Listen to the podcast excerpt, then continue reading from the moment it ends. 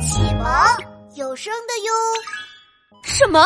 医生的话让兔子警长十分震惊，医生却毫不在意，冷静的继续说道：“从他的血液里，我们检测出了引发不明疾病的病毒，所以他有极大的可能会感染不明疾病。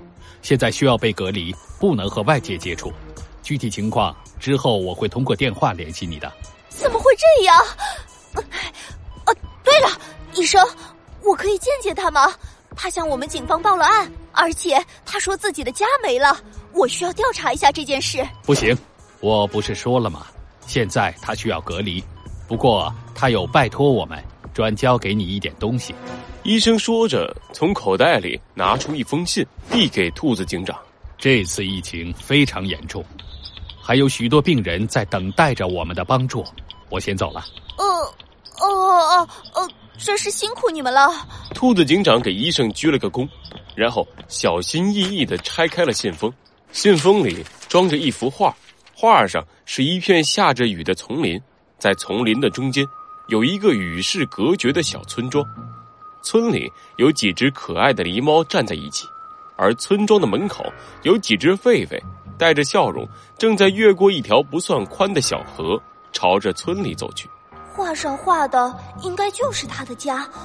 这些狸猫都站在一起，是迎接这些狒狒吗？兔子警长一边看着画，一边思考了起来。他不断观察着画里的细节，可是越看越觉得这幅画并不像表面看上去的那样美好。这幅画是狸猫传达给我的信号，一定不会这么简单。他告诉我，他的家没了，莫非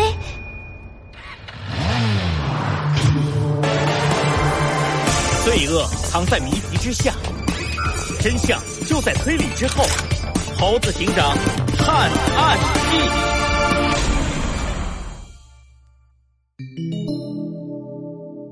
疾病之下。二，两位大哥有什么吩咐，你们尽管说。桃子一脸讨好的站在猴子警长和小鸡墩墩的身边。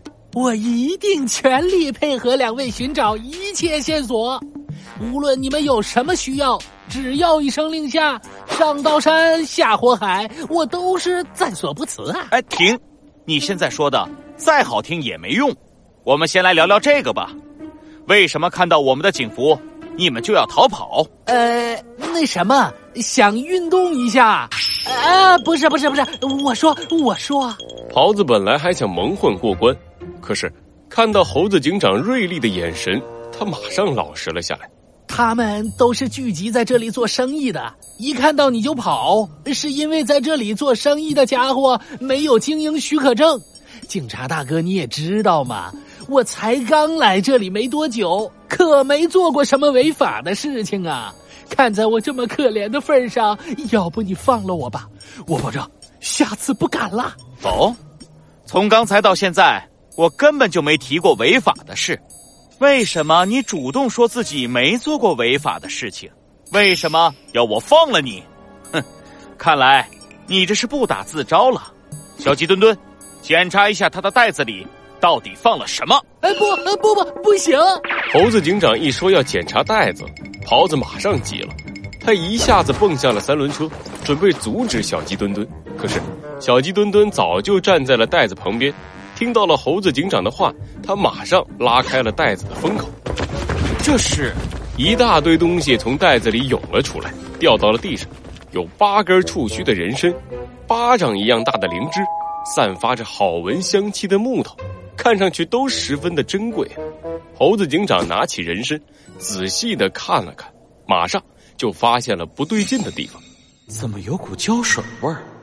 咦，这个触须是粘上去的，这不是人参，这就是一根白萝卜呀。这个灵芝也有问题，是好多根蘑菇合在一起捏出来的。莫非这里是专门坑人的假货集市？猴子警长环视四周，周围的小摊上散落着一些毛皮、鹿角之类的东西。也透露出一股劣质的感觉。猴子警长，不好了，他要逃跑！小鸡墩墩的一声大喊打断了猴子警长的思考。猴子警长抬起头，发现袍子从三轮车上的口袋里掏出了什么，然后不顾一切的向前狂奔。一道锐利的光芒从猴子警长的眼里闪过，他露出了插在腰间的手枪。站住！如果你再试图逃跑，我将会采取一些特别的手段来制服你。